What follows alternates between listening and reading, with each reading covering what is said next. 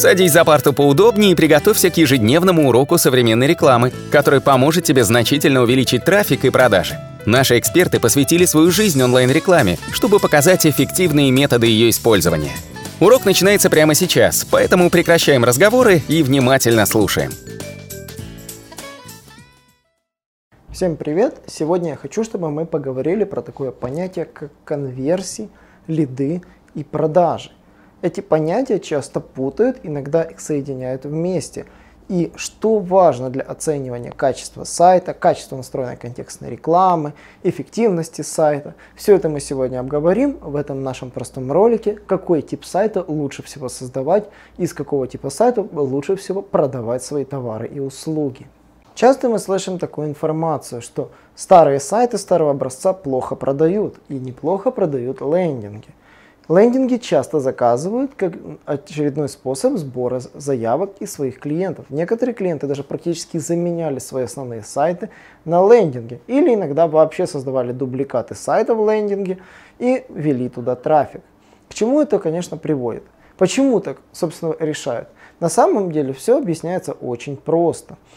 Многие считают, что самым эффективным сайтом является тот сайт, который дает конверсии. Что такое конверсия? Это успешные действия на вашем сайте. Успешными действиями можно, конечно же, назвать оформленную заявку, заказ на звонок, надпись в чат, когда вам пишут в чат, собственно, клиенты. Это то, что считается успешным движением на вашем сайте. То есть, если пользователи, зашли, если их интересует информация, они могут оставить заявочку с целью, чтобы получить заказ. Собственно, и это является конверсией.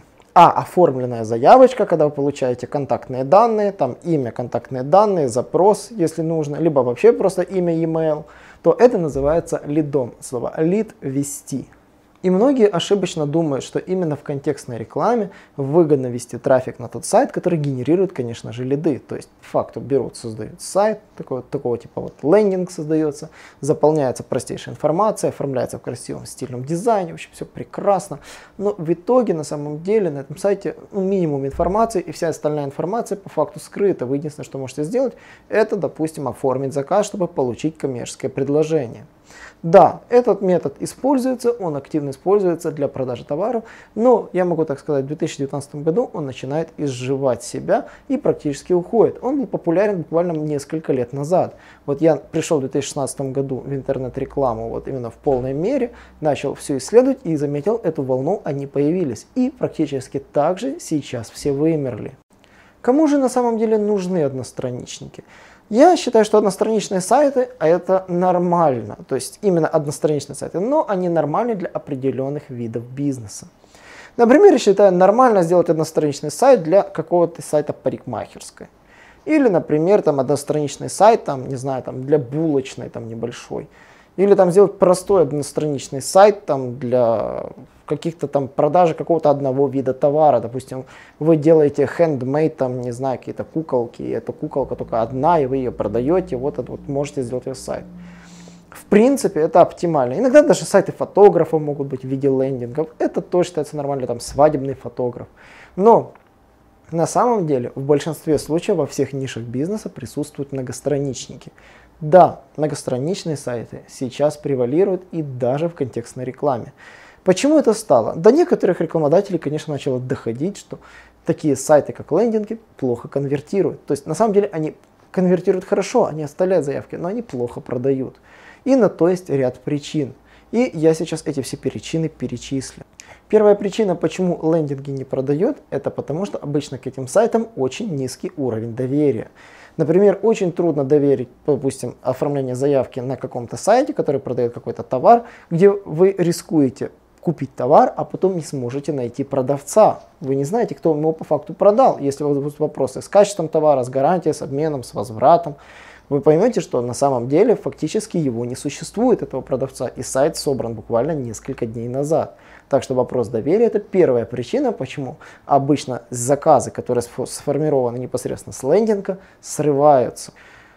Вторая причина, которую я бы хотел обсудить, это, конечно же, низкий процент качества заявок, которые оставили, оставляют на сайте. То есть есть понятие, многие говорят, есть такое понятие конверсия, есть непосредственно понятие продажи. То есть давайте посмотрим вот простым методом. Вот у вас есть там сайт. и есть лендинг. Лендинг собрал у вас, условно говоря, там 100 посетителей и там привел, там, не знаю, там 60 лидов или там 40 лидов. Давайте 40 лидов он у вас оставил. То есть вы можете сказать, коэффициент конверсии на этом сайте 40%.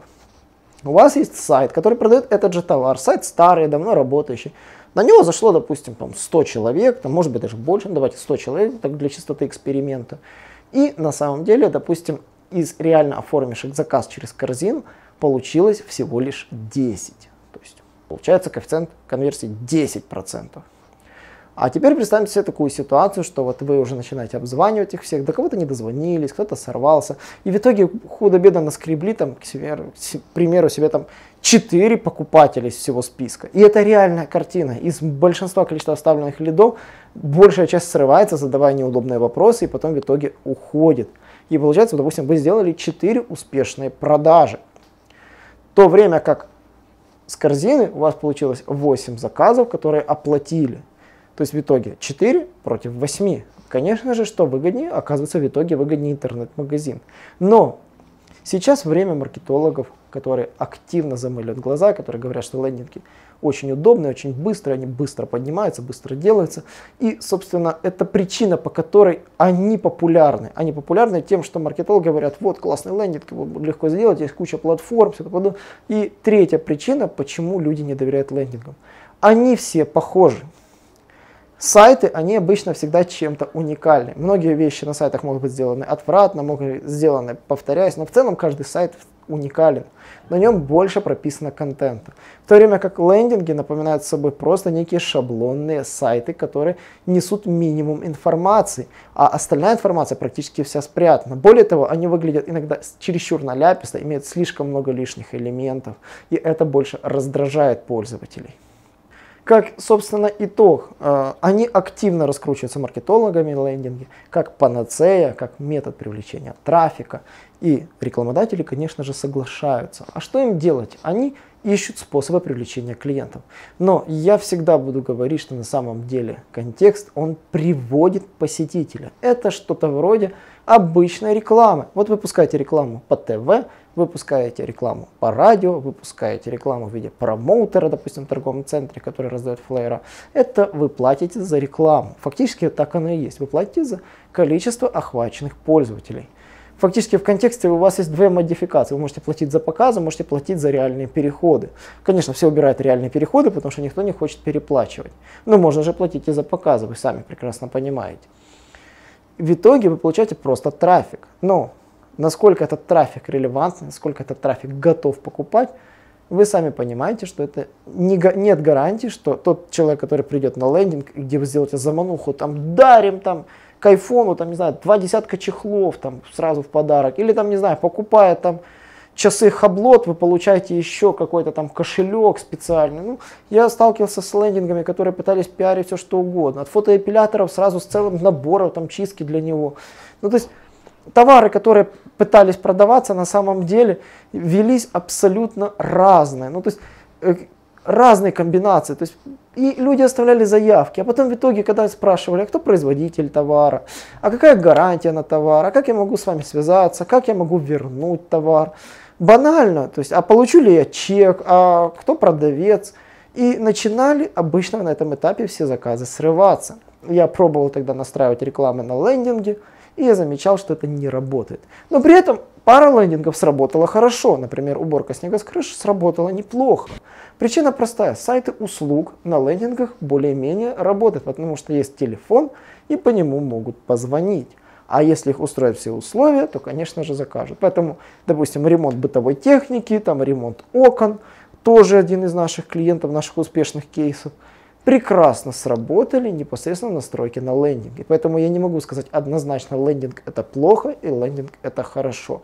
Нет, допустим, если лендинг для сайта услуг, который делает очень узкий спектр услуг, и там есть номер телефона, конечно же, это может быть очень даже хорошо, потому что вы можете в принципе все свои услуги расписать на этой несчастной одностраничной фактически сайте. Окей, а как же контекстологу правильно учитывать качество своего трафика? Вы же сами понимаете, что все завязано на продажах. И нужно отслеживать, конечно же, продажи. Ну, я бы посоветовал в таком виде обратиться в зависимости от типа сайта, настраивать рекламу соответственно. Если же у нас интернет-магазин, то все очень просто. Настраивайте электронную торговлю. Отслеживайте отправку успешных оплаченных заказов непосредственно в Google Аналитику. Именно в Google Аналитике можно отслеживать эффективность контекстной рекламы и смотреть, как она работает, какие группы лучше работают, какие ключевые слова лучше работают и тому подобное. Более того, даже в Яндекс Директ это можно сделать, настроить электронную торговлю и в Директ смотреть эффективность вашей компании. Соответственно, смотреть доходы и ваши расходы и оценивать качество эффективности вашей компании. Поэтому отправка данных электронной торговли – это первое, что должен сделать ваш программист для вашей контекстной рекламы. И это нужно не сколько даже контекст-менеджеру, а сколько вам и вашему маркет-менеджеру. Маркетолог или как маркет-менеджер или рекламный менеджер вашего бизнеса должен видеть, с одной стороны, сколько вы денег потратили на контекстную рекламу, на привлечение, и сколько вы получили оборота, выручки. Соответственно, если он знает себестоимость всех ваших затрат, он от оборота отнимет это значение, сравнит стоимостью привлечения клиента, взвесит два параметра LTV и стоимость привлечения клиента. Если же LTV больше, чем стоимость привлечения, значит, конечно, этот контекстный канал выгоден и он приводит вам клиентов. Да, многие делают неправильные выводы, когда говорят, ой, он купил слишком дешевый товар, Например, я потратил на привлечение клиента там 100 долларов, а он купил там всего-то товара там на 100 долларов. То есть там я в минусе. Что мне делать? Что я могу сказать в такой ситуации? Если вы попали в эту дурацкую ситуацию, когда вам, допустим, директор говорит такое, вы парируете следующее. Во-первых, сколько реально продуктов обычно покупает один клиент в вашем бизнесе? Если же у вас есть понятие повторной покупки, возврата потребителя для повторной покупки, либо ваши менеджеры прекрасно знают технику кросс-продаж, когда они под одну продажу еще добавляют несколько других, то, конечно, в маркетинге вы это не увидите. Ну, фактически в контексте рекламы вы это не увидите. Вы увидите реальную только стоимость привлечения одного клиента, который купил товар.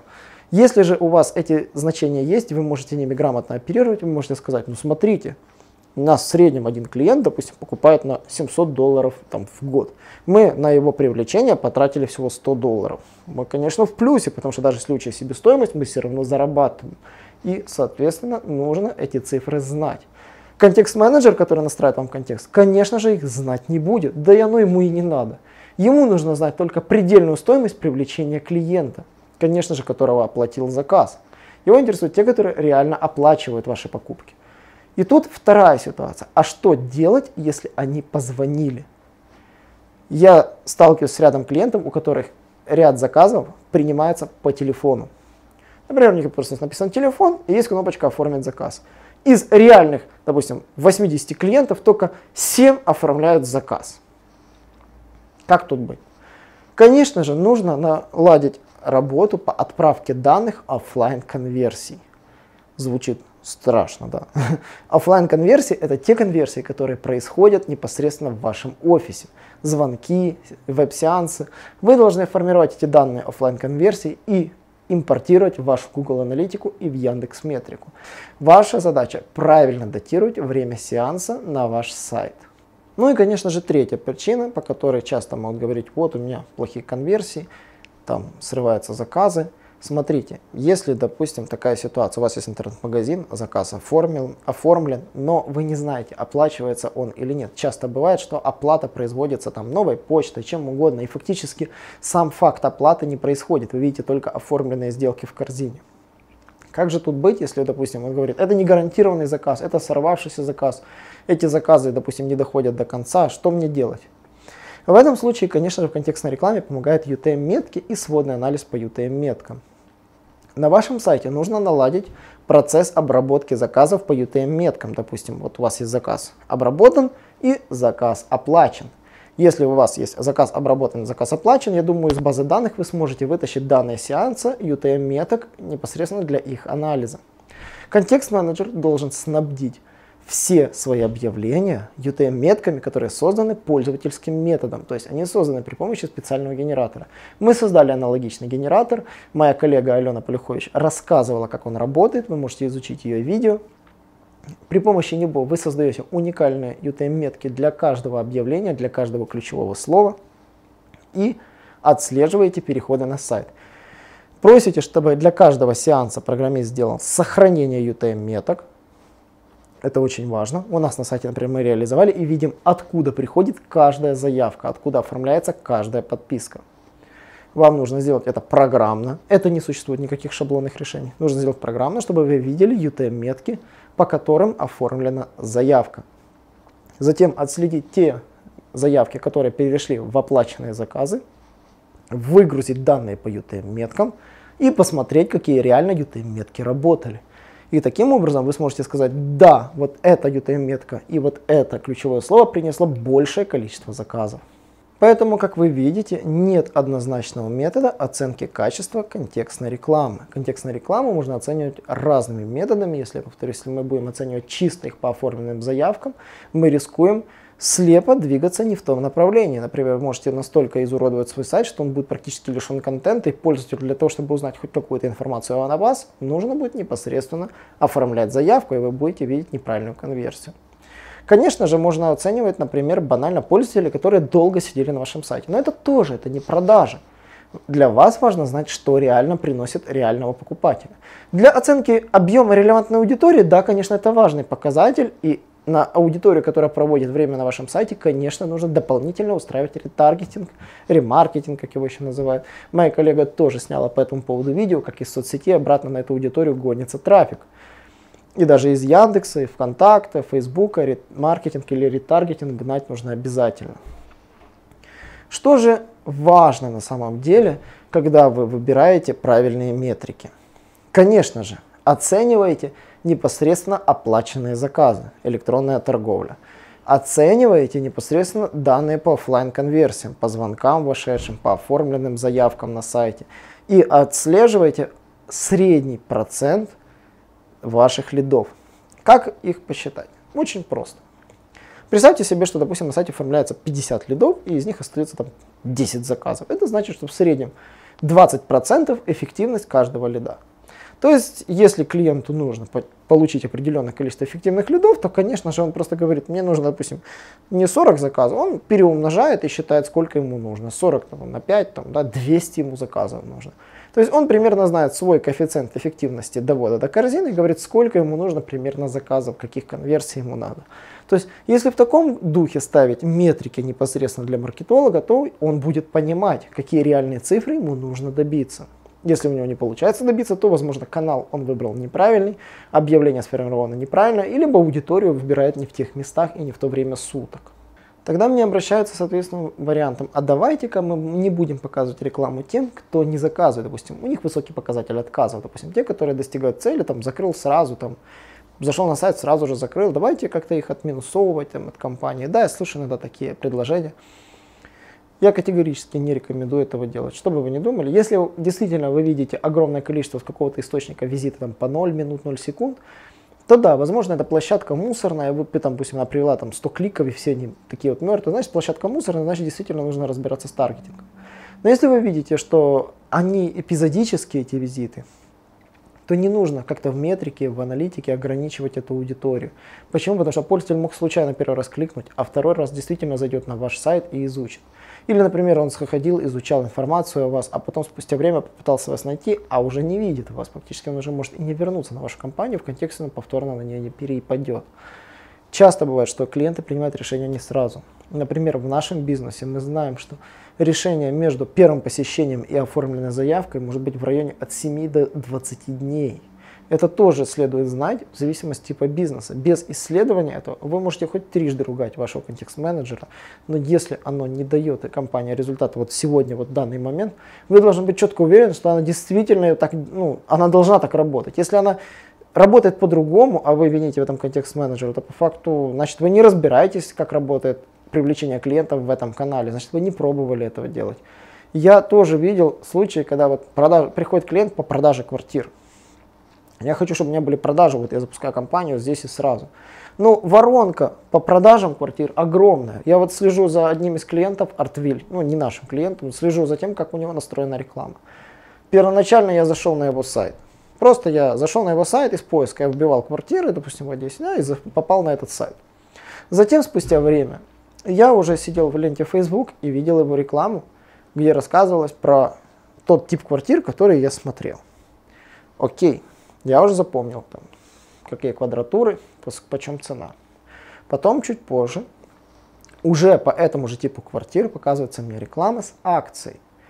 У них там акция там до августа месяца, то есть предлагают эти тоже там заказать определенный типа квартиры там в рассрочку, то есть там специальные условия рассрочки.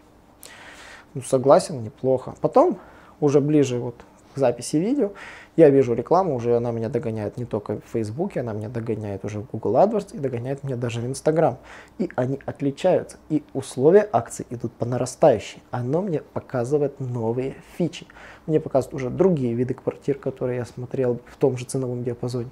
И мне предлагают, окей, там не рассрочка, давайте ипотеку там посмотрим, варианты там более выгодные ипотеки без первого взноса платежа.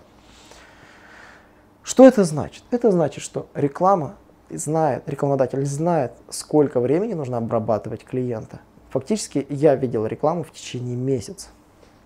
Реально я месяц видел полностью разные виды креативов рекламы. То есть поэтому реклама, которая настраивается на, допустим, тех же посетителей сайта, она должна быть направлена на креативный довод по воронке, чтобы я действительно заинтересовался, узнал, перешел на сайт и уже с ними связался напрямую. Поэтому, как вы видите, мерить конверсию как основное мерило эффективности рекламы, это в корне неправильно. Конечно же, нужно мерить в большой перспективе, в зависимости от типа бизнеса. Мерить нужно непосредственно от суммы сделки на одного посетителя.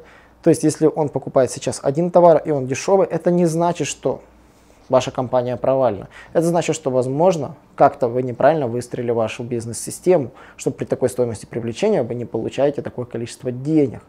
То есть, само собой, вы должны выстроить схему в контексте так, чтобы он привлекал вам клиента, который готов покупать, а ваши менеджеры увеличивали стоимость корзины покупки. Это второе. В-третьих, нужно работать по возврату аудитории. Контекстная реклама чаще всего привлекает новую аудиторию. Обычно это новая аудитория. Но ваши менеджеры должны работать с этой аудиторией, чтобы она повторно возвращалась. Здесь, конечно, помогает ретаргетинг, но следует помнить, что ретаргетинг помнит не так много времени. Поэтому здесь однозначно нужно работать с email-базой, другими методами привлечения и возврата клиента обратно в ваш бизнес. Окей. А что же вы мне скажете? А как тогда оценивать эффективность контекстной рекламы? Стоит ли мне в нее вкладываться? Не стоит. Конечно же, в первую очередь всегда смотрите качество вашего трафика. Вот просто качество, как он ведет себя на сайте. В этом плане идеально помогает в Яндекс Метрике WebVisor, в котором можно посмотреть поведение. Также в этом плане помогает Google Аналитика, где можно просмотреть тип пути пользователя, что он делал, куда он переходил. Ну и само собой ключевые слова, по которым они переходили и сайты, с которых происходили переходы. Время визита и показатель отказов.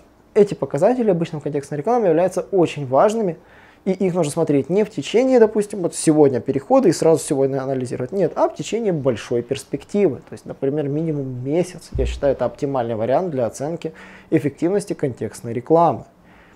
Во-вторых, как я действительно говорил, это объем реальных продаж, который принес вам контекст. Реальные продажи от реальных заказчиков. В-третьих, для того, чтобы оценить эффективность вашей рекламы, вы должны учитывать все виды конверсии, которые могла принести реклама. Поэтому позаботьтесь о том, чтобы значения офлайн конверсий также добавлялись в ту CRM-систему, либо в Google Аналитику, в которой производится оценка качества работы. Поэтому не ругайте ваших контекст-менеджеров, а разберитесь вместе с ними, что вы упустили. Так что до новых встреч и всего хорошего. Наш урок закончился, а у тебя есть домашнее задание – применить полученные рекомендации для получения трафика и достижения успеха, о котором ты, несомненно, мечтал. Не забывай подписываться на наши аудиоподкасты и оценивать уроки. Также пиши комментарии и задавай множество вопросов, на которые ты обязательно получишь ответы. Увидимся в классе завтра с новыми современными рекомендациями.